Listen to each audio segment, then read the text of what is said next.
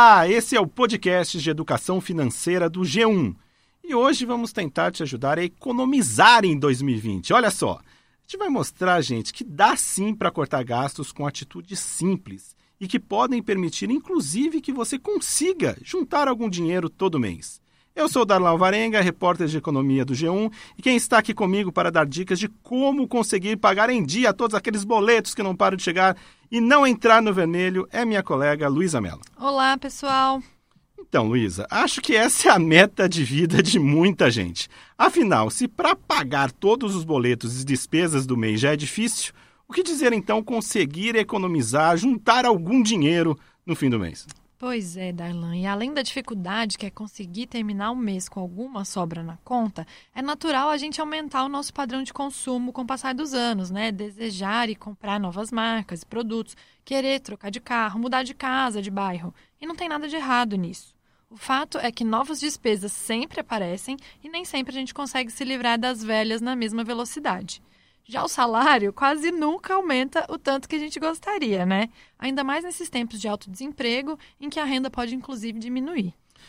Então, a boa notícia, gente, é que tem sempre um jeito de economizar. Até mesmo quem ganha pouco ou está com orçamento apertado pode conseguir poupar, nem que for um pouquinho todo mês. E bastam algumas mudanças de hábito e atitudes simples que podem fazer uma grande diferença ao longo do ano. Mas afinal, por onde começar então, se dá?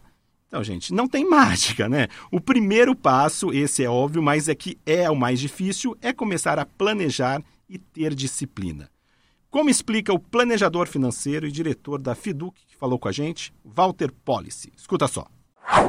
Eu acho que a, primeira coisa, é, e aliás é muito parecido com dieta, que também vem nessa época do ano, é, para perder peso, a primeira coisa é a pessoa querer fazer. Se ela não quiser fazer, não adianta. Se você fizer a mesma coisa, você vai ter o mesmo resultado. A partir dessa vontade, a segunda coisa que a pessoa precisa fazer é conseguir entender como é que estão as suas próprias contas. Assim, o que, que pesa mais, o que, que pesa menos, o que, que é importante para ela, do que, que ela pode abrir mão, como ela pode fazer uma despesa de forma mais inteligente. Então, é, esse passo acho que é fundamental, que é falar assim, pô, pera um pouquinho, por que, que não está dando para pagar? Por que, que isso aqui chegou e meu, o, o dinheiro que está na conta não dá? Para onde foi esse dinheiro? Na hora que você responde para onde foi o dinheiro que eu tinha, você tem uma consciência sobre a sua vida financeira muito maior. É, e muitas vezes dá para cortar despesas e enxugar o orçamento sem ter que abrir mão de coisas que vão afetar o seu padrão de vida. Dá para começar a economizar cortando apenas desperdícios e as compras por impulso, por exemplo. Praticamente sempre dá para cortar, porque você sempre tem uma exceção ou outra, mas para todo mundo que eu conheço, pra, com quem eu já conversei e já consegui ajudar, sempre dá para cortar em algum lugar. Primeiro passo, a pessoa precisa saber aonde estão os gastos. O segundo é dar uma olhada ali com um pouquinho mais de carinho, porque com certeza tem um monte de coisas ali que a pessoa gasta, mas não usa é, cortar o desperdício é a parte primeira, porque não dói, né? Já que é um desperdício, você não está tirando nenhum benefício, alguma coisa que você gosta. É aquela assinatura que você fez há não sei quanto tempo e, e não usa mais, é, mesmo que seja pequeno. A outra coisa é cortar é, compra por impulso. E é muito fácil fazer isso. É só você usar a regra das 72 horas. Olhei um negócio e quero comprar. Pô, beleza, deixa assim, espera 72 horas. Se a vontade não passou e a necessidade está lá, compra. Mas não compra na hora. Você vai ver que o consumo vai se reduzir naturalmente.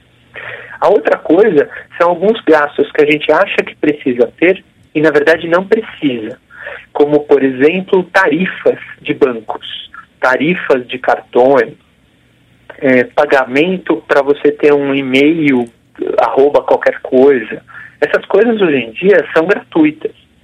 Então você pode ter as mesmas coisas sem pagar. Na hora que você começa a fazer a lista de tudo isso aí e soma, dá um dinheiro considerável. Uma simulação feita pelo Walter Policy mostra que dá para economizar cerca de 140 por mês, o que dá quase 1.700 por ano, Só com medidas como deixar de pagar uma taxa de administração de banco, uma anuidade do cartão de crédito, cancelar um serviço de streaming desnecessário e buscar opções de restaurantes e bares mais baratos ou com promoções. Pois é, e outra atitude que pode ter um grande impacto nos gastos mensais é reavaliar todos os financiamentos, dívidas e contratos que você tem e tentar renegociar a taxa de juros ou o valor dessas parcelas aí que você está pagando, como explica o Walter Policy. Vamos ouvir. Se você tem um financiamento imobiliário, um financiamento de veículo ou uso de crédito pessoal, cheque especial, dá uma olhada nisso. Conversa, pesquisa na internet, conversa com seus fornecedores, porque com a queda de juros que a gente teve no ano passado, muito provavelmente você vai ter condições melhores para fazer o uso desse crédito até ele, ele acabar. E aí a diferença nas parcelas pode ser muito grande. Isso é dinheiro na veia, quer dizer, no bolso, né? É, e a segunda coisa é dar uma olhada no plano de saúde e nos demais seguros, porque eles costumam aumentar com uma velocidade muito grande o preço. E às vezes você também consegue uma opção melhor no mercado. Para economizar, gente, é preciso, antes de mais nada, querer. Mas tem que começar. E para te ajudar, nós preparamos aqui uma espécie de decálogo 10 dicas de ouro que vão te permitir enxugar as despesas e terminar o ano no azul e tomara com algum dinheiro de sobra. Anote aí então as 10 dicas que nós listamos com a ajuda do Walter Policy e do Wesley Lima, educador financeiro do grupo The One. Vamos lá então. Número 1. Liste todos os seus gastos mensais. Avalie a sua real situação financeira, quanto entra na sua conta, quanto obrigatoriamente sai todo mês e estabeleça uma meta, um valor aí para você cortar das despesas ou para economizar todo mês. Número 2. Faça uma revisão completa de todas as contas e despesas mensais e busque opções mais baratas. Plano de celular, banda larga, assinatura, serviços de streaming e também de planos de saúde seguros. Tente renegociar seus contratos e também confira as ofertas da concorrência. Número 3. Reduza os gastos bancários e com cartão de crédito. E fuja das taxas e das tarifas. Gente, hoje em dia não faz mais sentido pagar anuidade de cartão de crédito ou taxa de manutenção de conta corrente. O país está cheio de novos bancos e fintechs que oferecem contas e cartões sem custo algum. Número 4. Reavalie o seu custo de vida. Faça uma reflexão sincera se não há algum gasto fixo que pode ser cortado sem afetar ou impactar muito a sua qualidade de vida. E avalie, por exemplo, a necessidade de você manter um telefone fixo. Será que precisa hoje em dia? Um plano de assinatura de um serviço que você parou de usar há muito tempo, de repente. Outra forma de economizar é utilizar mais o transporte público. Deixa o carro em casa mais vezes. Número 5. Reveja todos os seus empréstimos e dívidas e tente renegociar as condições do contrato e o valor das parcelas. Com a queda da taxa básica de juros, isso ficou um pouco mais fácil. E também passou a valer mais a pena pedir a portabilidade, ou seja, a transferência da dívida para um outro banco.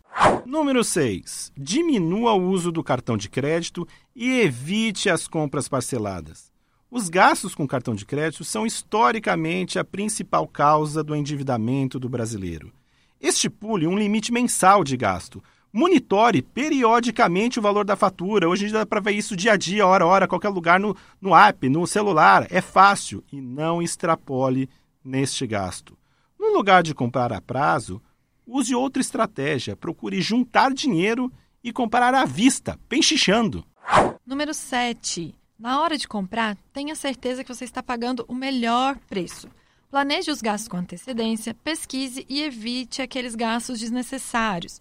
Na hora de abastecer o carro, por exemplo, procura fazer isso antes do combustível entrar na reserva, para dar tempo de ir no posto com menor preço.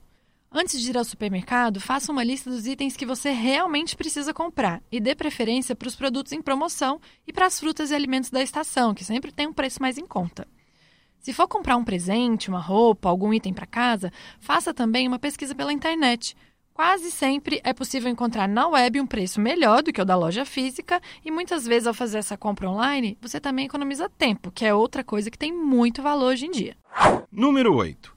Venda ou troque aquilo que você não usa mais. Hoje existem inúmeros sites e aplicativos de venda direta de produtos usados. e muitas pessoas dispostas a pagar menos por um produto de segunda mão. Em momentos de dificuldade financeira, todo o dinheiro que entrar é bem-vindo. Então, não precisa ter vergonha, não tem nada de errado nisso, pelo contrário, você pode lucrar. Então, procure participar de feiras, grupos de trocas de roupas, livros escolares, brinquedos. Isso é também uma ótima maneira de reduzir os gastos. Número 9. Busque alternativas mais baratas de diversão. Prefira, por exemplo, ir a parques ou centros culturais em vez de fazer passeios que têm cobrança de ingresso ou que são associados a consumo, como passear no shopping, né, gente? Não deixe de sair e se reunir com seus amigos, mas procure restaurantes e bares mais baratos. Fique de olho naquelas ofertas que tem nos sites e programas de fidelidade, de descontos e também alterne as saídas com encontros em casa. Geralmente fica mais barato. Aliás, gente, cozinhar pode se tornar uma ótima maneira de pagar menos para comer bem e até mesmo de impressionar e demonstrar afeto. E décima e última dica, talvez a mais importante, gente. Converse abertamente com o parceiro e com a família sobre a real situação financeira. Deixe todos da casa a par da atual situação, seja da renda de cada um, as contas a pagar, dívidas. Falar sobre o orçamento, além de tirar um peso das costas, ajuda com que todos da casa se conscientizem da necessidade de também tentar economizar. Além disso, é sempre importante definir uma prioridade, um sonho, um projeto futuro que envolva todos da família. Uma viagem, uma mudança de casa, uma reforma, seja lá o que for, pensem juntos, de forma que todos possam se sentir motivados a economizar e a gastar menos hoje para gastar melhor mais à frente. É isso aí, gente. Na próxima segunda, o podcast volta com um assunto novo. Até mais. Valeu, gente. Tchau.